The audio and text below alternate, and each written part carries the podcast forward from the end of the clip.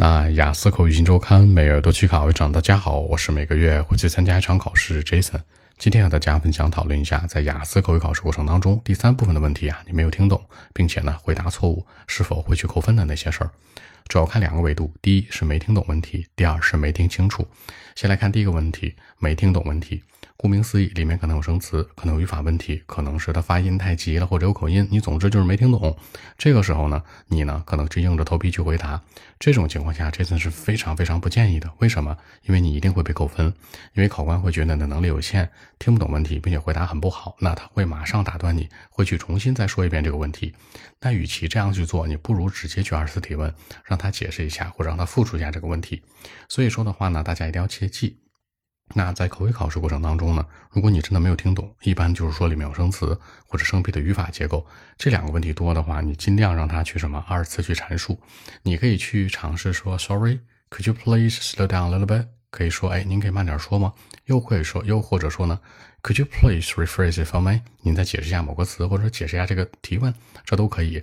这样做不丢人，这样做也不丢分，因为官方给的一个说法是说，你可以无限次的提问。当然，Jason 觉得你偶尔提问就好了，整个 pass rate 别超过三回，是吧？好，第二个维度关于没听清，这个没听清是什么意思呢？没听懂和没听清核心区别就是在于有没有生词，有没有语法问题。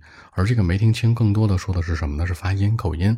可能这考官说话不爱张嘴，可能他说话的这个声线很低，又或者说呢他说话语速很快。一般这个问题比较多。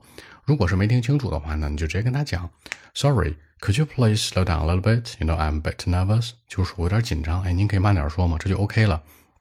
这个时候扣不扣分？不扣分的。但大家一定要切记，你没听懂问题还硬着头皮去答是肯定扣分的。你去多去提问是没关系的，因为官方给的数据是说你可以大量提问，每个问题都可以问。但是这层个人建议啊，这么多年考试经验来讲，大家可以适当的提问，整个 pass 水别超过三回，就像上面说到的一样。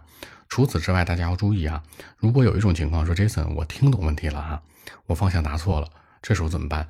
一般来说，听懂问题方向答错的概率是很低的。也就是说，你自己觉得听懂了，很有可能是考官问的问题吧，是 A 撇，然后你呢，其实 A 理解成为 A 了，就是你们俩之间有一点点的这个差异，可能是某个词，可能是某个语法。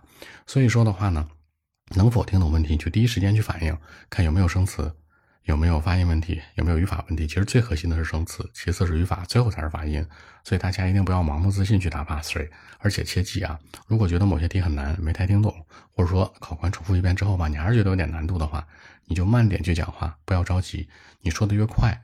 你错误率就越高，所以说呢，讲口语到第三环节的时候可以稍微慢一点，因为语速快慢不影响流利度，不影响流畅度，你更多的是一个逻辑性，包括你的一个深度，包括用词啊和句型，包括内容。